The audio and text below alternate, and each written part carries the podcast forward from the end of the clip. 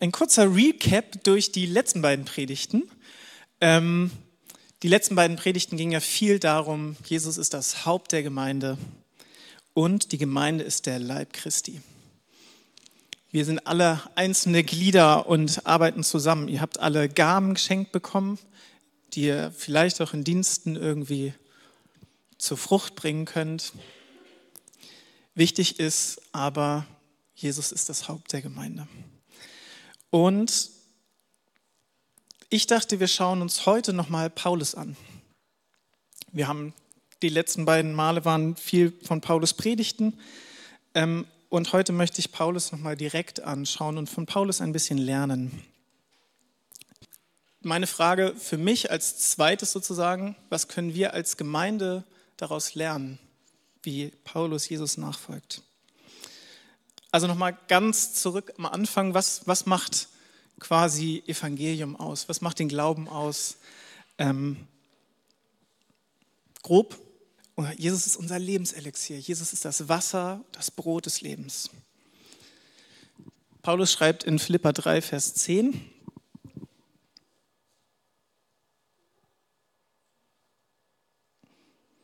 Christus möchte ich erkennen. Immer besser kennenlernen. Ich möchte die Kraft, mit der Gott ihn von den Toten auferweckt hat, an mir selbst erfahren und möchte an seinem Leib teilhaben, sodass ich ihm bis in sein Sterben hinein ähnlich werde. Und letzten Endes geht es mir mit dieser Predigt, und das wünsche ich uns in dieser Predigt genau das, dass wir Christus heute besser kennenlernen, dass wir die Kraft mit der Gott ihn von den Toten auferweckt hat, an uns selber erfahren. Darum geht es mir heute. Aber was hat Paulus da erkannt? Also wenn er sagt, dass er Christus erkannt hat, das ist die Frage für die nächsten zehn Minuten, sagen wir mal. Wir machen so einen Schnelldurchlauf durchs Evangelium. Ähm, zuerst lesen wir mal weiter in den Versen 12 bis 14, weil Paulus gleichzeitig sagt, was er da erkannt hat, scheint er nicht, es ist also nicht etwa so, dass ich das alles schon erreicht hätte und schon am Ziel wäre, aber ich setze alles daran, ans Ziel zu kommen und von diesen Dingen Besitz zu ergreifen, nachdem Jesus Christus von mir Besitz ergriffen hat. Geschwister, ich bilde mir nicht ein, das Ziel von schon erreicht zu haben. Eins aber tue ich. Ich lasse das, was hinter mir liegt, bewusst zurück konzentriere mich völlig auf das, was vor mir liegt und laufe mit ganzer Kraft dem Ziel entgegen, um den Siegespreis zu bekommen, den Preis, der in der Teilhabe an der himmlischen Welt besteht, zu der uns Gott durch Jesus Christus berufen hat. Also das, was Paulus da erkannt hat, das scheint ihn ganz schön bewegt zu haben. Das ist scheinbar sein Motor, wo er läuft, wo er einen Leben lebenslangen Lauf draus zieht und mit aller Kraft alles, was er hat, reinsetzt, um dieses Ziel zu erlangen, um das, was hinter ihm liegt, zu vergessen. Aber was hat er da erkannt? Ich glaube, alle, die hier sitzen, haben dieses Evangelium, was Paulus da erkannt hat, schon gehört. Ihr habt das alles schon mal irgendwie in eurem Kopf durchschwören lassen. Aber wir fangen nochmal vorne an. Jesus. Es geht irgendwie um Jesus. Jesus hat für seine Feinde, also für uns, sich hingegeben. Wir kommen von Gott, aber die Sünde, wir, also wir sind von Gott geschaffen, aber die Sünde trennte uns von ihm, machte uns heimatlos. Gott ist das Leben, aber Gott steht uns der ewige Tod. Ohne Gott steht uns der ewige Tod bevor. Jesus ist der, der auf die Grauen dieser Welt, auf diese Sünde, die uns trennt, da hat er eine Antwort drauf. Also der Schöpfer, da wo wir herkommen, der wird Mensch. Der Heilige, der Allmächtige wird Teil von Raum und Zeit, kommt in hier und jetzt an. So, also das, das ist schon ganz schön unvorstellbar. Ähm, aber mehr als das. Er wird nicht nur Teil von dieser Welt, sondern er gibt wirklich alles hin, was er hat, sein ganzes Leben, stirbt am Kreuz. Er besiegt die Sünde durch seine Hingabe. Also der Allmächtige wird uns zum Diener.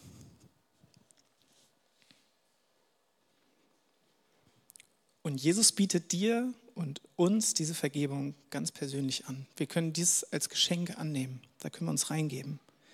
Jesus schenkt uns ein neues Herz, das sich nach dem Guten sehnt. Dass wir Menschen vom Prinzip her nicht gut sind, können wir tagtäglich irgendwie im Alltag sehen, in der Arbeit oder in den Nachrichten. Aber Jesus hat eine Lösung dafür. Oft können wir das auch uns an uns selber sehen, dass da irgendwie was nicht so richtig stimmt. Jesus ist auferstanden, Jesus lebt. Er hat ein Reich aufgerichtet, in dem es keinen Tod mehr gibt. Kannst du an diesen himmlischen Welten teilhaben? Ist dir das bewusst? Letzten Endes läuft das genau darauf hinaus, was Annette vorhin schon in den Bibelversen gelesen hat. Am Ende kommt Jesus wieder. Am Ende kommt ein neues Jerusalem auf diese Erde. Der Himmel kommt auf die Erde. Und wir dürfen jetzt daran schon teilhaben. Das ist das Evangelium. Wir dürfen zukunftsbereiter sein für diese neue Welt.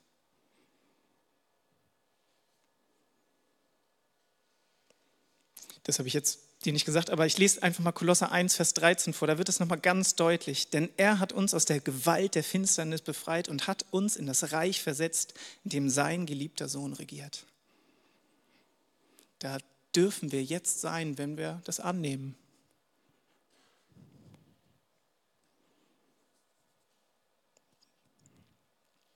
Nicht aus uns heraus, sondern weil Jesus das gemacht hat.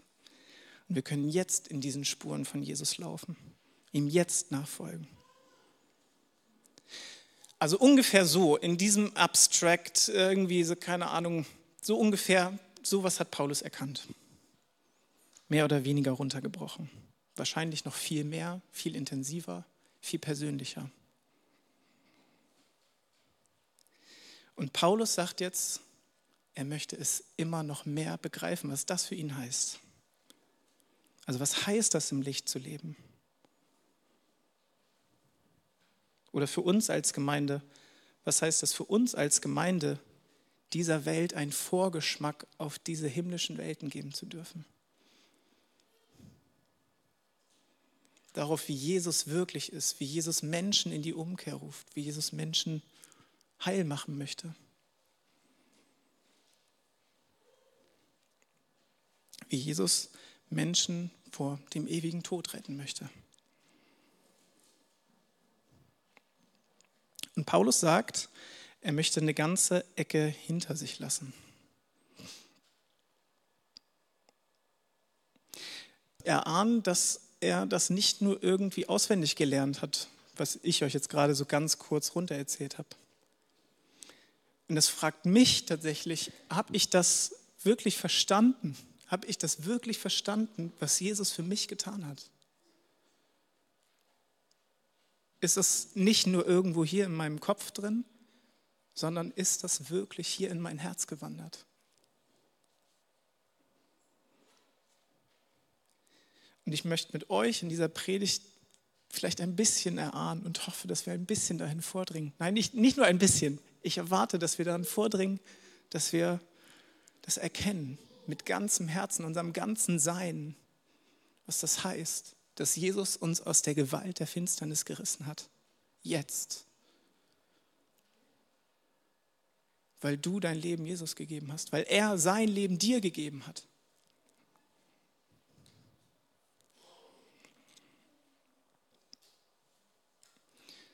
Paulus sagt aber, er hat alles hinter sich gelassen. Ja, was hat er denn hinter sich gelassen? Schauen wir uns mal Paulus an.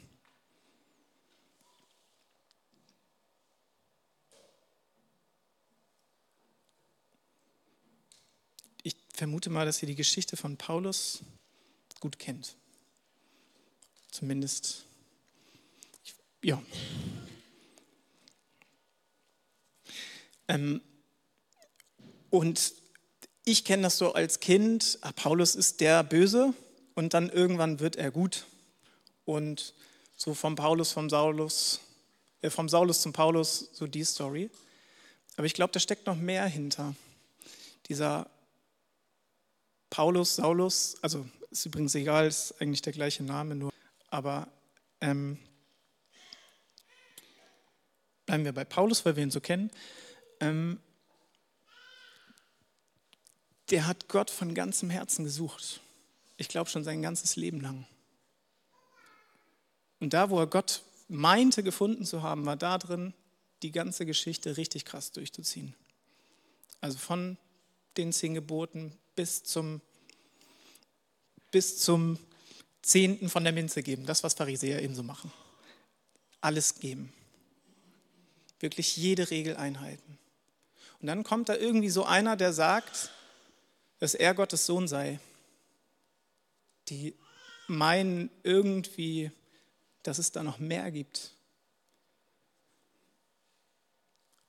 Und Paulus erkennt das für sich als Irrlehrer und verfolgt diese Menschen und gibt alles, um diese Menschen zu verfolgen, zu töten.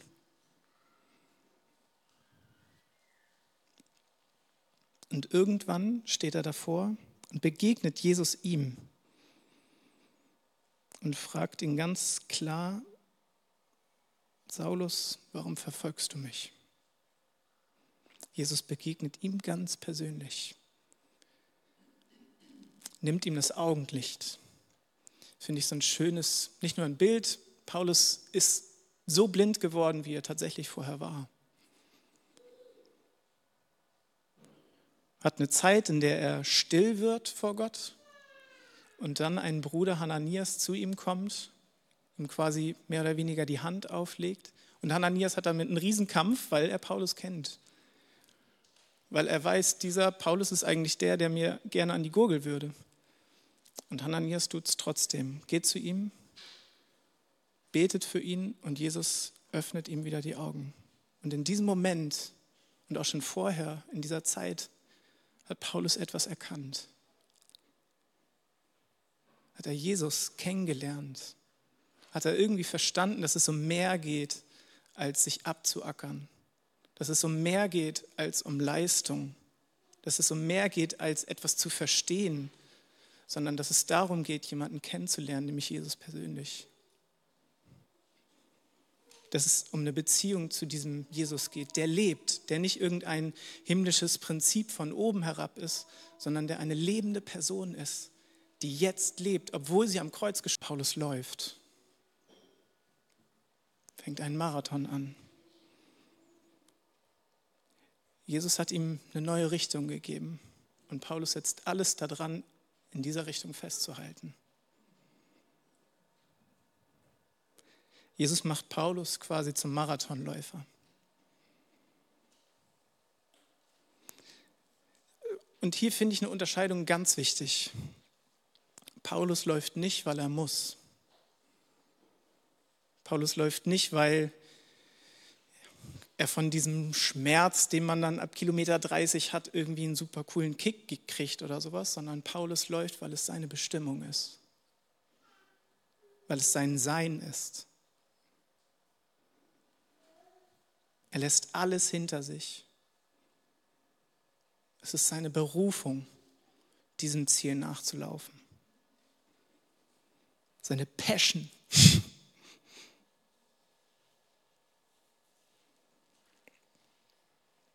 Also tatsächlich wie bei einem richtigen Marathonläufer. Also ich vermute mal, ein Marathonläufer wird jetzt eben nicht vorm Wettkampf an dem Abend sich nochmal schön irgendwie dick Fete feiern oder sowas. Der wird sich irgendwie schön die, die Carbs reinhauen und dann irgendwie möglichst früh ins Bett gehen oder sowas. Aber nicht, weil er muss,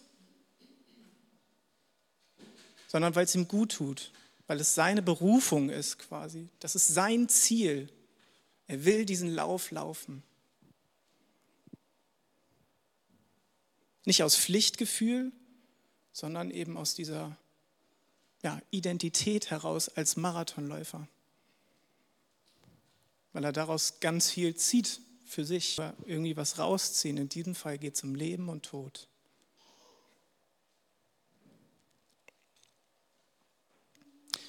Wir machen einen Cut. Das war Paulus. Jetzt gucken wir uns mal die Gemeinde an. Uns. Und ich bin auf ein altes Lied gestoßen, ähm, das ich in so einer seltsamen Hardcore-Version kenne, aber die habe ich euch jetzt erspart. Äh, es ist, ja. Hm? Ähm, der Text ist ein bisschen klein, aber ich lese es euch trotzdem vor. Ein Schiff, das sich Gemeinde nennt.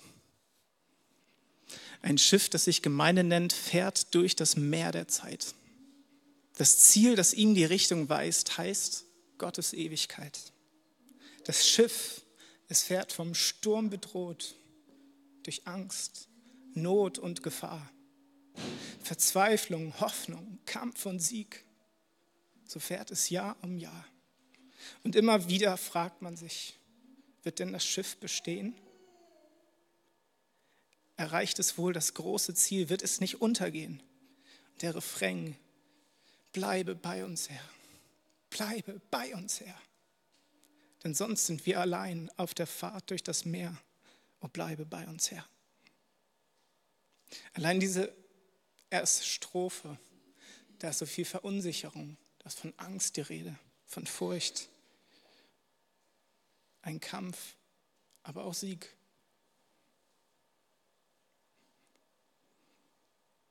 Da ist dieses Ziel irgendwann, die Ewigkeit. Und solange bleibt es irgendwie schwer. Und ich habe das zumindest für uns als Gemeinde ziemlich, passt das als Bild einfach gut. Da ist viel Verunsicherung hier bei uns in der Gemeinde.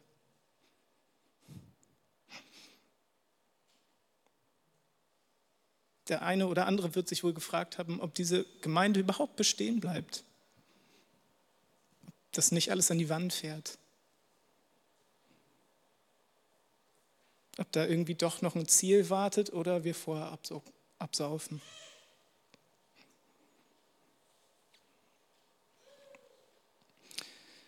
Das Lied wird noch, bohrt noch ein bisschen tiefer. Es liegt oft im Hafen fest, weil es sich in, weil es sich in Sicherheit und Ruhe bequemer leben lässt. Man sonnt sich gern im alten Glanz vergangener Herrlichkeit und ist doch heute für den Ruf zur Ausfahrt ja, heute nicht bereit. Doch wer Gefahr und Leiden scheut, erlebt von Gott nicht viel. Nur wer das Wagnis auf sich nimmt, erreicht das große Ziel.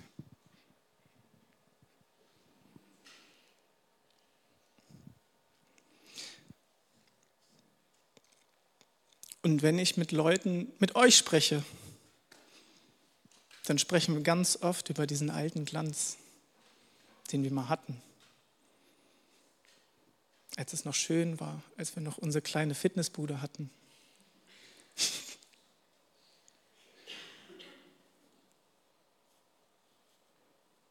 als wir noch eine richtig, richtig coole Band hatten. Obwohl die Band heute auch richtig cool war. Aber da waren wir noch wer.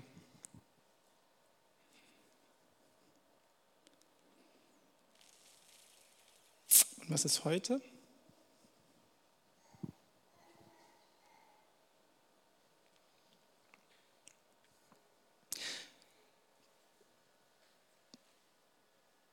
haben wir da vielleicht als Gemeinde was hinter uns zu lassen und nicht nur unter den Teppich kehren. Das heißt daran gehen. Das ist wie eine OP. Paulus war mehrere Tage blind.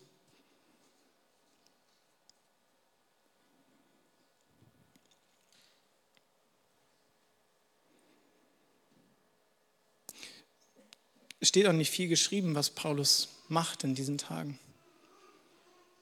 Das Einzige, was wir wissen von Paulus, ist, dass als er Jesus sieht, er auf die Knie fällt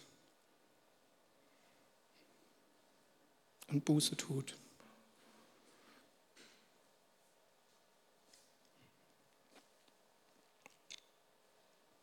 So hat Paulus das hinter sich gelassen.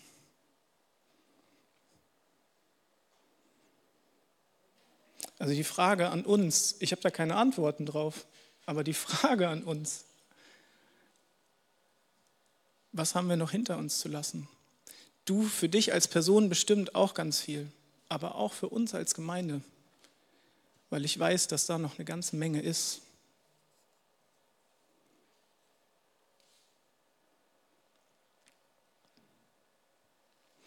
Strophe 4. Im Schiff, das sich Gemeinde nennt, fragt man sich hin und her, wie finden wir den rechten Kurs zur Fahrt im weiten Meer? Der rät wohl dies, der andere das, man redet lang und viel und kommt kurzsichtig, wie man ist, nur weiter weg vom Ziel. Doch da, wo man das Laute flieht und lieber horcht und schweigt, bekommt von Gott und ganz gewiss den rechten Weg gezeigt. Wir brauchen Gottes Reden. Wir brauchen diese Stille.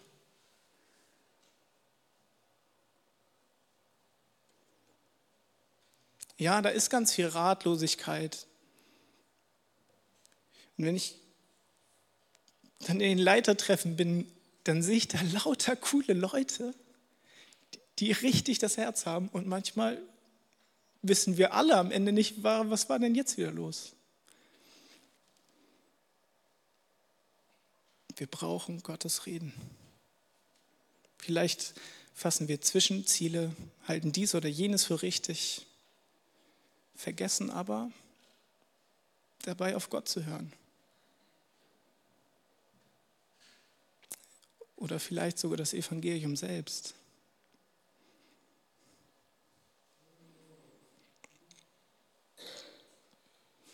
2. Petrus 1, Vers 9.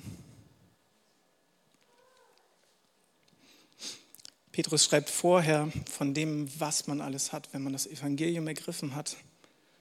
Doch wer das alles nicht hat, der ist so kurzsichtig, dass er wie ein Blinder im Dunkeln umhertappt. Ein solcher Mensch hat vergessen, dass er vom Schmutz seiner früheren Sünden gereinigt wurde. Man kann das vergessen. Ich kann das, also ich vergesse das, glaube ich, tagtäglich. Deswegen brauche ich die Zeit mit Gott tagtäglich.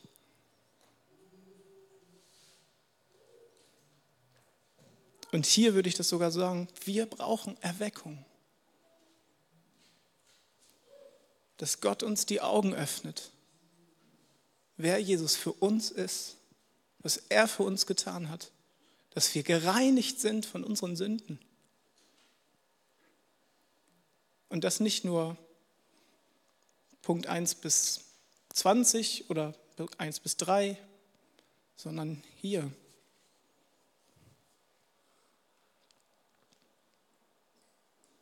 Das Evangelium ist ja grundsätzlich nicht schwer zu verstehen als Gedicht oder als Märchen oder als Geschichte. Geschichte mit Jesus und dir als etwas, das mein Leben bestimmt.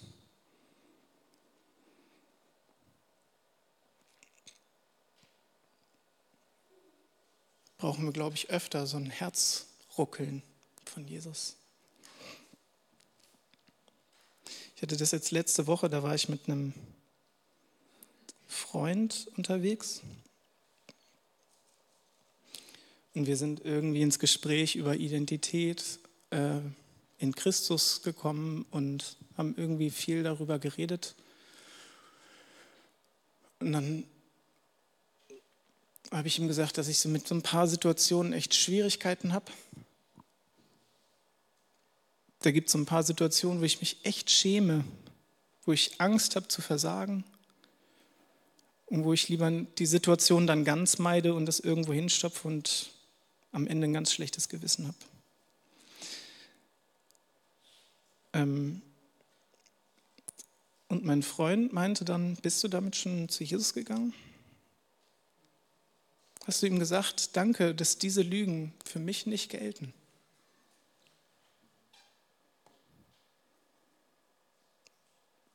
Weil ich Kind Gottes bin. Weil Jesus mich gerettet hat.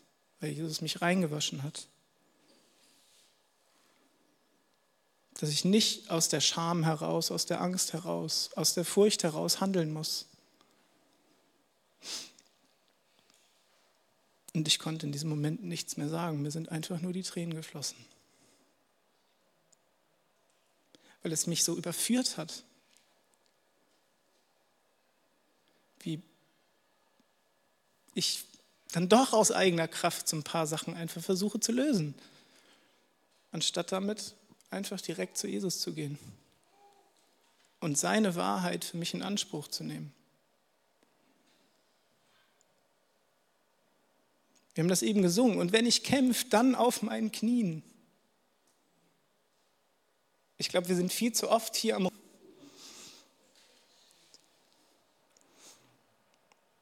Wie eine Festung stellt Gott sich vor uns. Er hat die Macht.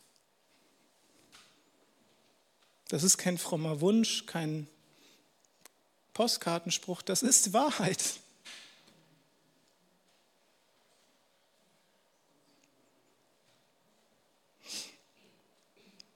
2. Äh, Petrus, einfach weiter, Vers 10 irgendwie. Genau. Deshalb, liebe Geschwister, setzt erst recht alles daran, eure Berufung und Erwählung durch ein entsprechendes Leben zu bestätigen. Wenn ihr das tut, werdet ihr vor jedem Fehltritt bewahrt bleiben. Oh, das hört sich schon wieder so eng an. Nein, aber es ist deine Berufung, es ist deine Passion, dein Jetzt habe ich mich auf diesem Wort festgehabt. Aber äh, es ist deine Identität, das, was dich ausmacht, bei Jesus zu sein, Kind Gottes zu sein, danach zu leben, danach zu handeln.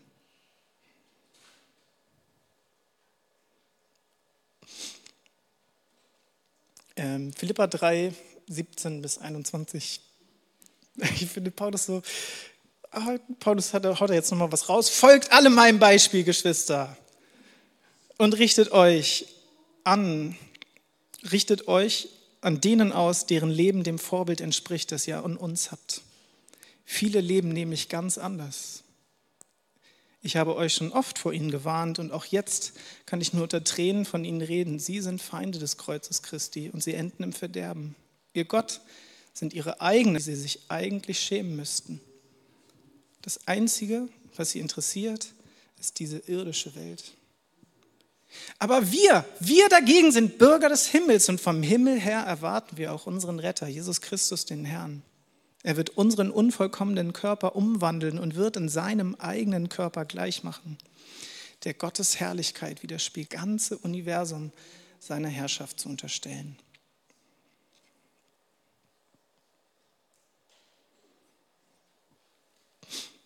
Ja, folgt alle meinem Beispiel.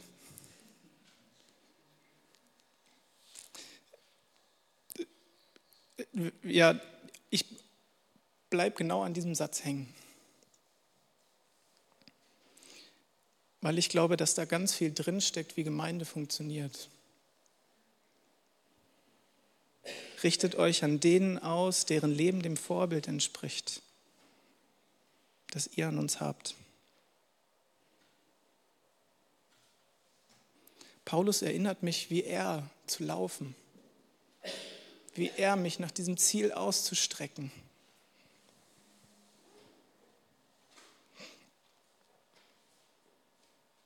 Ich war letzte Woche mit Uwe segeln äh, auf dem Plöner See. Da hat Uwe ja so einen Katamaran. Und wenn wir segeln, normalerweise sitzt Uwe dann am Steuer und ich mache vorne die Schot, das ist alles super easy und ich kann so ein bisschen wegdösen in der Sonne, alles entspannt. Äh, ähm, und die letzte Stunde meinte Uwe so, ach Silas, hast du nicht mal Lust, an Steuer zu gehen? Und vorher, vorher war der Wind so mäßig, ich hatte vorne ein bisschen Mühe, weil ich auch manchmal ein bisschen paddeln musste, weil wirklich gar kein Wind da war. Also sah ich meine Gefahr jetzt nicht so groß, dass da irgendwas passiert. Ähm, und dann wurde es böig. Und ah, das letzte Mal, dass ich gesegelt bin, also ich habe Segelschein, aber das ist vier Jahre her oder so. Also es ist wirklich länger her. Ähm, und auch kein Katamaran, wo man irgendwie noch zwei Steuerdinger im Auge behalten muss und dann gleichzeitig, also das Ding ist einfach riesig, ich, keine Ahnung, so sieben Meter Segel oder sowas. Und am Anfang war es noch irgendwie easy, so. Dann kam auch wirklich die Böen und ich sah nur, den, das eine Ding, das hebte dann so ab. Also es sind ja zwei Kufen und die eine Kufe, die schwebt dann so plötzlich in der Luft und ich wusste einfach nicht mehr, was ich machen soll, weil wir ein bisschen zu äh, zu schnell waren. Ähm, letzten Endes ist nichts passiert, weil Uwe mir vorher gesagt hat, was ich machen muss. Einfach hart an Wind fahren, in den Wind rein und dann ist erstmal tote Hose. Und ich fand das im Nachhinein, also ich war ganz schön, ganz schön, ich war ganz schön aufgeregt. Ähm, aber ich fand das auch ein schönes Bild. Wir sitzen oft am Steuer und wissen nicht, wie es läuft.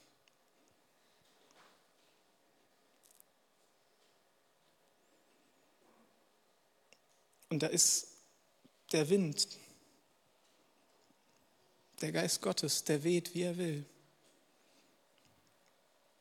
Und andere Leute in der Gemeinde, die kennen sich da aus. Die haben damit große Erfahrung. Und manchmal wird es einem zu wild mit Jesus. Und dann sind da Leute aus der Gemeinde, die einen ermahnen, die ihm gute Ratschläge geben können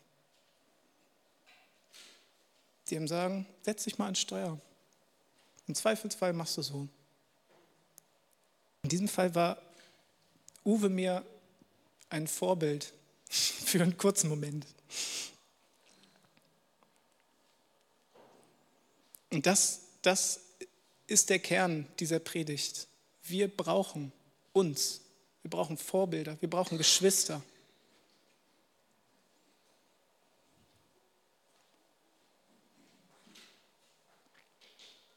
Hast du Vorbilder? Hast du Geschwister, mit denen du gehen kannst? Das ist schon mal eine andere Frage.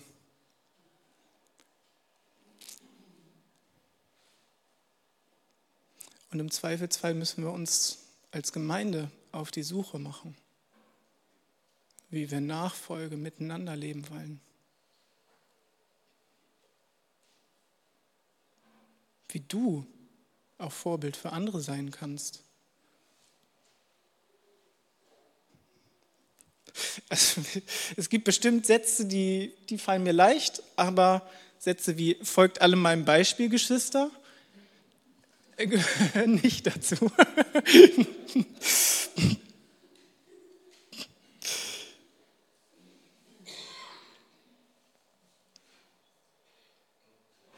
Und ich bin mir sicher, dass Paulus das nicht gesagt hat, weil er jetzt mal hier den Platzhirsch markieren will, sondern weil ihm die Gemeinde, an die er schreibt, echt am Herzen liegt. Weil er sieht, was er zu geben hat. Weil dieser Kerl irgendwie, der ist in seiner Identität angekommen. Der weiß, wer er in Christus ist und kann andere Leute mitnehmen. Vielleicht hast du eine Leichtigkeit zu beten, dann zieh andere Leute mit.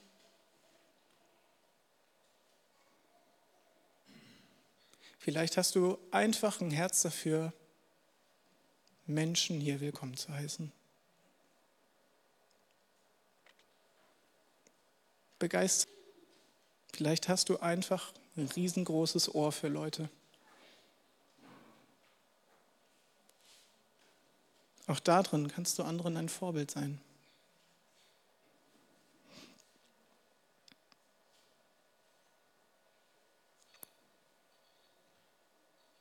Oder du erzählst einfach von dem, was du letzte Woche mit Jesus erlebt hast. Und ich kenne diese Gedanken sehr gut das ist bestimmt peinlich oder ähm, das passt jetzt überhaupt nicht zu dem Ton, den wir hier jetzt im Gespräch haben. Oder, ach nee, nicht schon wieder so eine ernste Tour. Aber das ist genau das, wo wir hinwollen als Gemeinde, in diese Tiefe.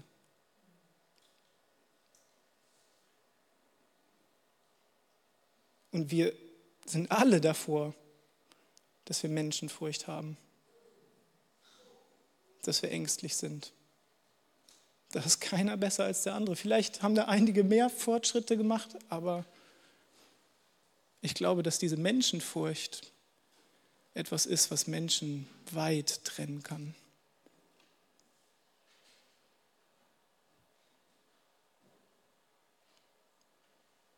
Und dann klingt das vielleicht manchmal ein bisschen hochnäsig, folgt alle meinem Beispiel, Geschwister.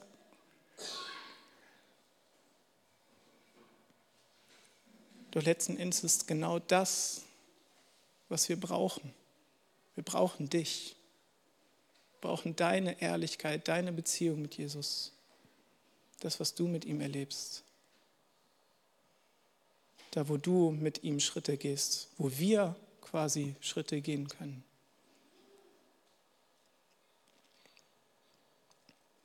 Und ich schließe mit der letzten Strophe. Ein Schiff, das sich Gemeinde nennt, fährt durch das Meer der Zeit. Das Ziel, das ihm die Richtung weist, heißt Gottes Ewigkeit. Und wenn uns Einsamkeit bedroht, wenn Angst uns überfällt, viele Freunde sind mit unterwegs, auf gleichen Kurs gestellt. Das gibt uns wieder neuen Mut. Wir sind nicht mehr allein. So läuft das Schiff nach langer Fahrt in Gottes Hafen ein. Bleibe bei uns, Herr. Bleibe bei uns, Herr. So sind wir.